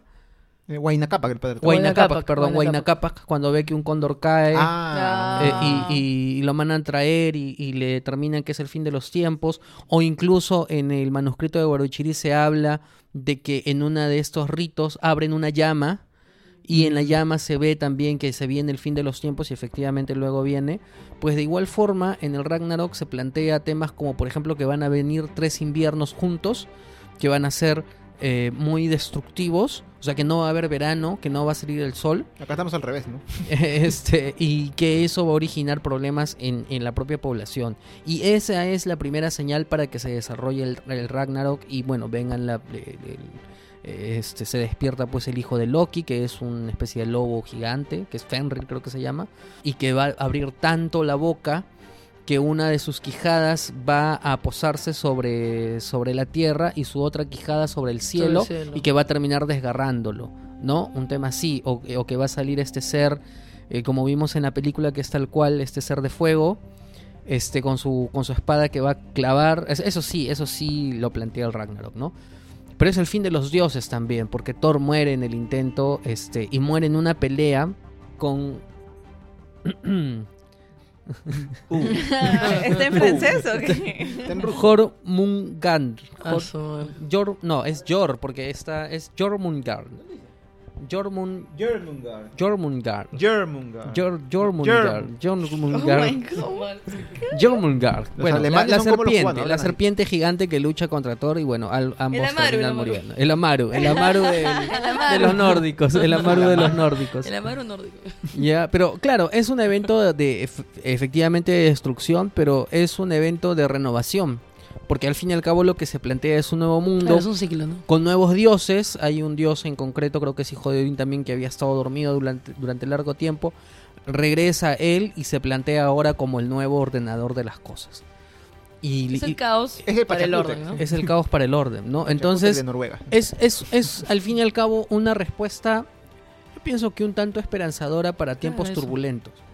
Porque, eh, y, y pienso que muy probablemente muchas de estas tradiciones han, han sido desarrolladas justamente en tiempos turbulentos. Exacto. Porque es ahí cuando eh, las civilizaciones y los grupos humanos tienen que encontrar alguna forma de poder aferrarse a seguir adelante. Es algo súper, o sea, la resiliencia es algo Es sumamente humano Sí. es sumamente humano y pienso que, que ha sido un poco eso, ¿no? Y bueno, muchas de estas tradiciones en realidad han sido tradiciones orales que se han quedado suspendidas en la cápsula del tiempo en el momento que se pudieron escribir. Porque desde el momento que se pudieron escribir, o sea, eso es algo que yo venía pensando justo hoy día para grabar en el carro, ¿no? Decía, eh, las tradiciones orales, por el mismo tema de la oralidad, cambian mucho. Claro, hay mucha O sea, so- es- contaminación. el- el- el- el- la evolución constante de estas tradiciones orales es increíble. Eh, y, y yo venía escuchando justo un, un video y, y hablaban, daban el, ejemplo, por ejemplo, de la mitología de, de- Atenea, ¿no? Que tiene hasta tres orígenes distintos. Este, pero eh, lo que yo pensaba era, yo decía, claro, pero justamente las tradiciones o las leyendas que nosotros conocemos han caído en el momento en el que han podido escribirse. Es que es el problema, porque exactamente los mitos griegos no están hechos en un momento histórico. Siempre te cuentan, o sea, no te van a decir en el año tal, ¿no? O sea, te dicen en los orígenes o en un tiempo, ¿no? Exacto. Y, y- y- y eso es lo particular, porque ta- tal cual lo has dicho, cuando se comienzan a escribir los mitos griegos, comienzan a analizarse, a estudiarse. Recuerda que más adelante también aparece justo el logos, ¿no? Es Claro. el cambio del mito al logos, cuando más bien el mito comienza a racionalizarse y, y ya no es mito, pues. Cuando tú comienzas a explicar la razón, ya no es mito. Es porque mito. el mito más bien te explicaba eh, Claro. el porqué de todo, ¿no? Se tenía, explicaba- tenía ese espíritu aleccionador. Exacto. Y esa era la identidad también de la comunidad y todo. Y tú no tenías que preguntarte por qué el mito, simplemente era el mito. Pero tenía que existir de generación en generación, eh, de boca a boca, con todo y su readaptación. Y cuando ya no, cuando ya lo escribes, ya no es el mito. Es como, por ejemplo, las leyes, ¿no? Las leyes sí tenían que escribirse, porque cuando no se escribían, se reinterpretaban a beneficio de, de quien tenía más poder. Y más bien, la democracia y todo eso es gracias porque las leyes se escriben. Pero en el caso de los mitos, más bien, es todo lo contrario. Pierden su esencia al escribirse. pues. Así es. Oh, wow. Así que bueno, ahí hay una reflexión un poco alterna que hemos realizado a partir de ello, pero es que es tal cual, es que eh, todo está relacionado uno con otro, porque es, es el, el apocalipsis, al fin y al cabo, es un mito de- eh, delineado exclusivamente para el- explicar el final de una civilización. ¿No? Eh, entonces, y hay probablemente muchos mitos que nos hemos perdido, ¿no? Es decir, por ejemplo, para los chimúes, cuando ellos estaban entrando en su famoso periodo de decadencia y que eventualmente eh, los fenómenos meteorológicos fueron muy crueles con ellos y ellos no tuvieron ya capacidad de poder readaptarse, ¿qué tipo de mitos en esos momentos eh, hubieron estado flotando en el aire para explicar justamente lo que estaba pasando? Porque al fin y al cabo desaparecieron y fueron eh, a- desplazados, ellos tuvieron que desplazarse, mejor dicho, eh, y, y- y captados por otras este, Ah, los mochicas, ¿no? influencias. Los moches, porque Los los, moches, perdón, perdón, perdón, por- los los moches, los, sí, por los- los moches, los moches. por sí. los incas. Sí, tienes razón, los moches. No, pero, también lo- los Nazca también por un evento, bueno, la mayoría por eventos climáticos. Los Nazca creo, no sé si qué universidad fue la de Cambridge la que estudió, que fue porque ellos eh, depredaron sus eh, árboles de guarango, que eran su, su defensa natural. la fueron cambiando por plantaciones de maíz y alteraron sus propias barreras naturales y luego también sucumbieron por un evento climático. Pero todos, los Wari, o sea, to- todos, todos. Acá sobre todo el evento, o sea, el fenómeno del niño tiene larga, larga tradición. Pero tal cual, ¿no? O sea, por, por eso luego los incas tenían sus oráculos, pues. Claro. ¿no? O sea, Claro. y cuando llegan los españoles creo que creo que Atahualpa llega a, a, ¿no? a consultar Pachacamac, hay- ¿no? hay un. eh, bueno, Pachacamac, Hay- que es un gran oráculo. Ajá, Hay justo un mito que quiero, es un mito prehispánico que quería contar, que les había dicho que lo había leído, que era el de Incarri. Ajá. O se dice Incari, no Incarri, estoy segura. Bueno, fue recogido por José María Arguedas, como en los, entre los 50 y los 70. El año exacto no lo tengo, pero él lo ha escrito y lo recogió de parte de la tradición oral, como estabas contando, Jorge. Y ya para el año del 1970 ya se recogían aproximadamente 15 versiones de la, del mito o de la leyenda de Incarri. Y el mito o la leyenda de Incarri, que en lo cual se parece a los mesías que ustedes contaban, es que Incarri se esperaba su resurrección de él. Se esperaba que vuelva.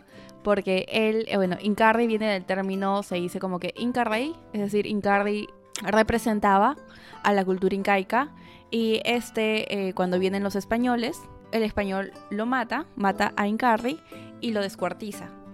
Pero el mito decía de que eh, la debajo de la cabeza de. Incarri cre- estaba creciendo un cuerpo. Entonces que Incarri iba a volver. Y luego se va, por ejemplo, a... no, como muchas veces cuando se empieza a tratar de crear paralelismos entre una persona y la otra, se decía de que Atahualpa era Incarri. Y luego, por ejemplo, eh, el hecho de que Atahualpa lo hayan descuartizado, algunas personas como que le daban mayor valía a este mito. Ah, sé Tupac Amaru también a- creo. Disculpa, disculpa, Atahualpa, Ah, no, Tupac Amaru. Tupac Amaru, ya. Tupac. Amaru en Carri. Sí, a Tupac Amaru. Y es para el año de 1950 aproximadamente, donde en Ayacucho, exactamente en Puquio, sí, en, en Sí, Puquio, es donde empiezan a, a nuevamente a llamar la atención. Esta, este mito, este, es de hecho post-hispánico. Este, Exacto. Sí, es como Exacto. este como el Takionko y son todas esas resistencias ideológicas que aparecen luego de la, de la ocupación española y definitivamente está vinculado. Por eso le decía que las revoluciones también tienen su corte mesiánico, porque, o sea, claro, Incarri podría ser mm, cual- cualquier personaje, como los Pachacutic podrían ser. Podría haber cualquier sido Tupac Amaru. ¿Por qué no Tupac Amaru? Bueno, porque mm, muy rápido, ¿no? Fue una rebelión que, que duró po- poco tiempo, pero y que luego fue también perseguida Pero toda él, la, él- la él- él tradición. tuvo la intención de, de sí identificarse. No, por eso fue Tupac Amaru II, Claro. pero ten date cuenta que Tupac Amaru II así no existía, primero, segundo no existía en el Mm. Imperio Incaico. Pero tiene que ver justo con el tema del mito, que no Se creo que lo, dije- lo dijeron antes, ¿no? De que, claro, si fuera Ponte Tupac Amaru se acaba el mito, pues.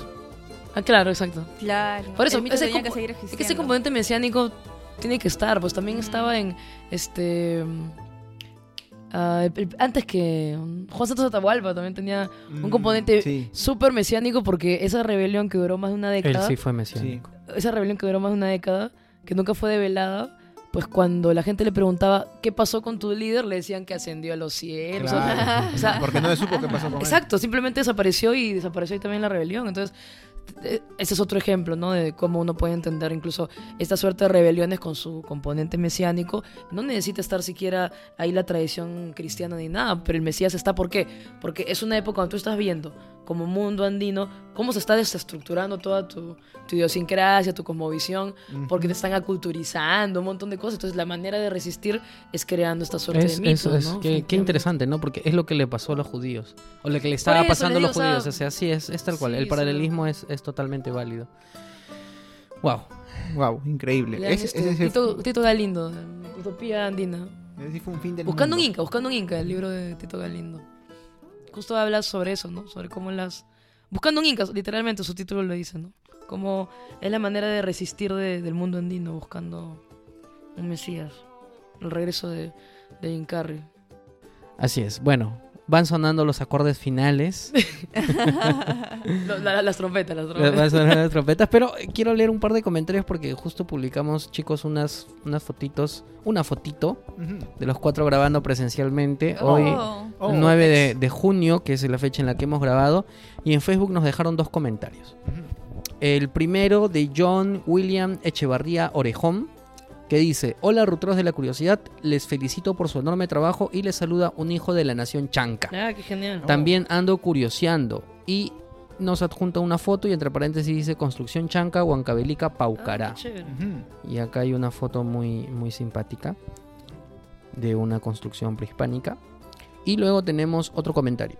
El otro comentario es de Renato Barraza Castillo, que nos dice, hola, no sé si ya han hablado sobre la música de salón en el siglo XIX acá en el Perú. Es muy interesante porque toda la música criolla, entre comillas, de cada lugar del Perú que conocemos parte de ahí. Posdata, estoy haciendo maratón con todas sus temporadas. As- Voy en la tercera.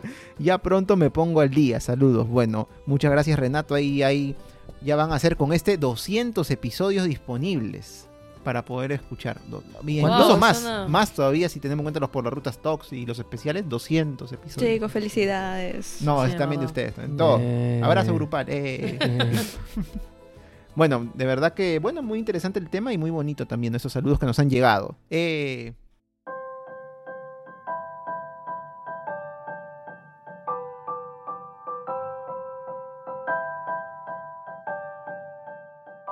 ¿Es el fin acaso de Por las Rutas? ¿Será este el fin de No Por sé, las ya Rutas? estamos en el fin. A ver, láncense, un mito, pues. ¿Qué dice el mito? ¿Qué dice el Ragnarok? eh, slashing Carry slash Cometa Halley. Bueno, no queríamos decirlo, pero sí. escuchan las trompetas. ¿Qué Aquí dicen, ¿Qué, dicen los rutas. signos? ¿Qué dicen los signos? Ahí ¿Cómo va, le evalúas? Los ¿Cómo lo- jinetes. Eh, bueno, sí, en realidad es, si es el final de la cuarta temporada. Como saben, tenemos también nuestra naturaleza cíclica. y esta naturaleza cíclica está compuesta por 50 episodios. Ha pasado en la primera, Así es. segunda, tercera y en la cuarta temporada también. Estamos Así que con el fuego de Quetzalcoatl. Acá vamos a, a- Sí. a, sacrificar a Daniel más tarde. Porque a mí yo soy, yo soy muy joven para morir. este, así Tengo que bueno, familia. Si, si, si nos planteamos el apocalipsis como de naturaleza cíclica, como el Ragnarok, efectivamente este es el apocalipsis, pero lo que significa es que vamos a terminar con el mensaje esperanzador también de que vamos a regresar. Es el fin de un ciclo. eh, Es- es una el fin de un renovación. ciclo, es una renovación. luego. Solo que ahora vamos a regresar en la forma de un podcast de espectáculos. Ay, De no. chismes. no. No, mentira, mentira. No, no. No, bueno, en realidad sí, como, como cada fin de temporada en realidad, ¿no? Siempre tratamos de encontrar algo que mejorar, algo nuevo que ofrecerles. En este caso, bueno, en los episodios finales de esa temporada debemos admitirlo que han tenido una frecuencia un poco irregular, así un, un fin de los tiempos bien largo, ¿no? Así como el de Buda, ¿no? De 500 a 5000 años. Pero claro, con la promesa de que en esta siguiente, en este siguiente ciclo, esta siguiente temporada, que sí, bueno, la va a haber de por las rutas, vamos a tratar de todas maneras de, de seguir con la constancia que hemos tenido anteriormente y siempre de traer ahí un poco de curiosidad, ¿no? Porque el objetivo no es tanto conversar y hacer que conozcan quienes nos escuchan, sino justamente despertar su curiosidad para que también ellos por su cuenta puedan ir conociendo más, averiguando más cosas, que al final pues eso es el motor, ¿no? Que, que nos, que nos hace realizar este podcast, este proyecto tan, tan, tan bonito. Y bueno, creo que también e- es propicio el momento para... Aquí hemos venido siempre agradeciéndoles, ¿no? O sea, el- la oportunidad que, que hubo desde marzo también, ¿no? Eso cuando se hizo la convocatoria. Yo también quiero agradecerle a mi amigo Mario por pasarme la voz. Este, y, y nada, porque en realidad todo fue muy rápido. Ya estamos 2023 en junio, pero uno siempre, o sea, siempre les ha agradecido y de manera eh, sincera. Nunca ha sido, no sé, para, para, para quedar bien, porque saben que no me gusta quedar bien. al contrario, al contrario, así que... Sin siempre- motivo, sin motivo. sin mo- no, siempre ha sido con mucha sinceridad y aparte eh, trabajar con ustedes nunca ha sido eh, difícil porque de principio se, pues se, han, mostrado reales tal cual y siempre haciéndonos sentir cómodas. Este. Así que chévere, chévere. Yo, creo- que se, ha, que, se ha, que se una dinámica bastante interesante, siempre desde el respeto, ¿no? Siempre también desde, de- desde la amistad que se puede haber generado en, en todo este tiempo.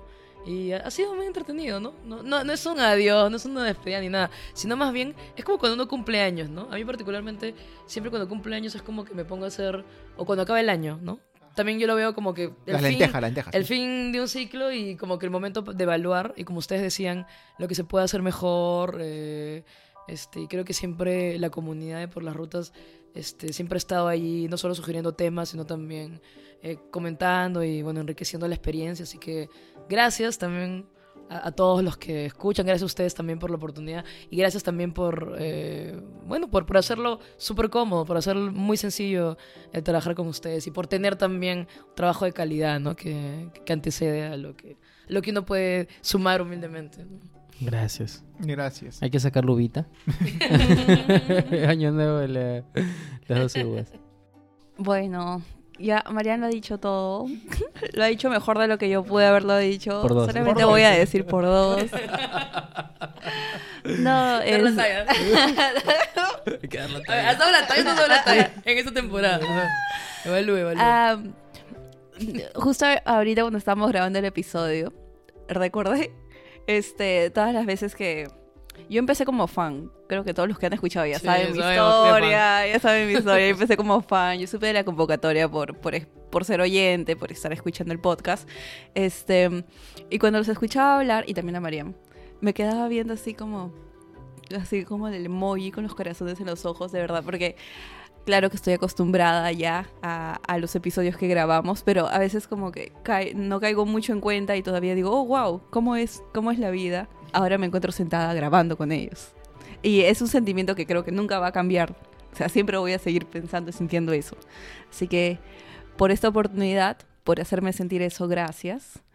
Y solamente voy a hacer hincapié en lo que dijo Marian o repetir lo que dijo, es también que el trabajar eh, haciendo el, el podcast, no creo que ni siquiera usaría el verbo trabajar porque no se siente como un trabajo, porque existe mucho respeto, existe mucho respeto acá eh, siempre. Eh, y aparte de eso es que ahí se ha creado una bonita amistad. Eh, entonces creo que si se parte desde ahí, cualquier proyecto que se vaya a realizar va a estar bien elaborado porque hay, existen los canales de comunicación entre nosotros. Y a partir de ello es que para la próxima temporada pues se va a, a tratar, se va a querer dar más la talla para, para que todos ustedes también quienes nos escuchan eh, eh, sigan disfrutando así como nosotros cuando eh, hacemos los, los episodios, ¿no? Cuando grabamos, esperamos que estemos transmitiendo la alegría, por ejemplo, que sentimos cuando estamos grabando, cuando nos equivocamos de fechas y nos reímos. Esperemos que también les cause... Había una evolución, ¿no? O sea, de la primera vez que uno estaba... Dios santo, la primera vez. Bueno, yo todavía me pongo a hablar como todavía hablo rápido, pero, Y yo no hablaba. pero yo sí siento que ha habido una, hay un, una- un improvement, una mejora, una mejora. Sí, que sigan los No, improvements. Sí, sí, la verdad es que ha sido un, un, un camino muy bonito. Un camino Sí. eh, de 50 peldaños. Este, porque hemos ido siempre para arriba, ¿no? Y yo creo que eso es, eso es lo bonito. eh, y a nosotros lo que nos deja es esa satisfacción de que los cuatro juntos hemos hemos dado o hemos puesto un granito de arena. Hemos dado la talla pero hemos puesto un granito de arena para poder hacer difusión histórica. Y, y en un país en el que todavía nos cuesta mucho construir nuestra identidad histórica y es muy debatible incluso si es que existe una identidad histórica o existen muchas identidades o deberían de existir muchas identidades históricas ahí hay un pequeño aporte no y yo creo que esa esa esa labor altruista porque efectivamente como ellos dicen no es trabajo porque nadie nos paga ¿Cuál turista? ¿Cuál turista? este y, y un poco lo- lo- los gastos justos del podcast sobreviven gracias a los propios oyentes Em, pero eh, es esa satisfacción no esa satisfacción pero que solamente ha sido posible porque hay personas que detrás de los micrófonos nos están escuchando porque sin ellos sin ustedes ruteras ruteros em, realmente no sería posible continuar en el camino son ya cuatro años Eh, hoy día cerramos un ciclo, pero es un ciclo lleno de experiencias, lleno de muy bonitas experiencias y, y a- enhorabuena además que este, este ciclo lo aperturamos, no existe esa palabra, que, lo, que le dimos inicio, Al fin se dio cuenta. que le dimos inicio con, con ustedes dos, con Mariam y Sí. Que realmente nos han sumado mucho al, al podcast. Es cierto de que en el último tramo de este recorrido como que eh, paramos un poco porque bueno, hay otras obligaciones que, que un poco han sacudido nuestras vidas, pero fuera de ello, eh, la ilusión, y ya con esto cierro, la ilusión de sentarnos frente al micrófono para hablar un poquito de historia entre amigos es una ilusión que la hemos tenido en el primer episodio y que la seguimos teniendo el día de hoy y que la tendremos para la próxima temporada. Y esa ilusión eh, yo estoy seguro y quisiera que sea así, que ustedes, ruteras, ruteros, puedan sentirlo eh, porque es absolutamente genuino. O sea, a veces coño, yo también me pongo a pensar sobre el recorrido que se ha hecho y sobre lo que se está haciendo, es que realmente emociona y emociona mucho. Bueno, sí, de mi lado, para no extender demasiado, normalmente, claro, al final de una temporada puedo agradecer no solamente, pero en primer lugar a quienes nos escuchan, ¿no? Las ruteras, los ruteros, por supuesto, sin ellos, obviamente, por las rutas no existiría simplemente, lo hemos dicho ya cuando contamos la historia de cómo nace el podcast.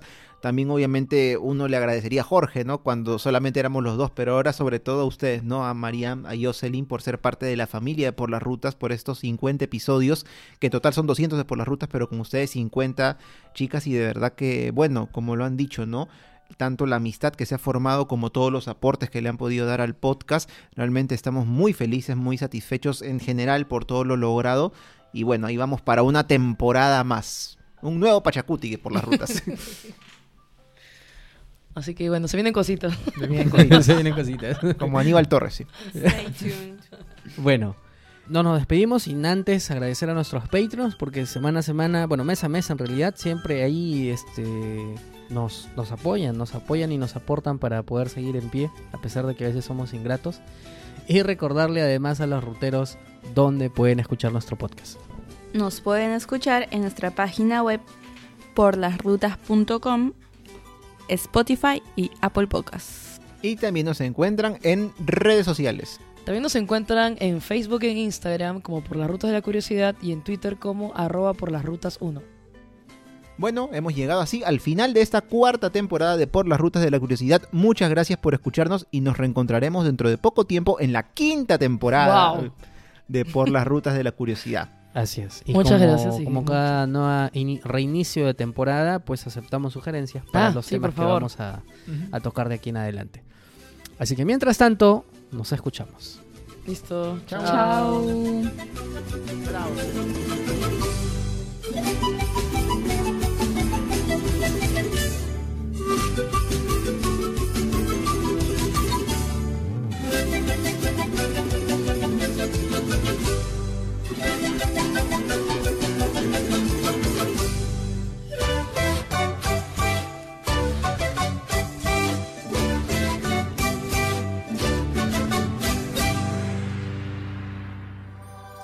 Este podcast es producido por El Taller de la Curiosidad.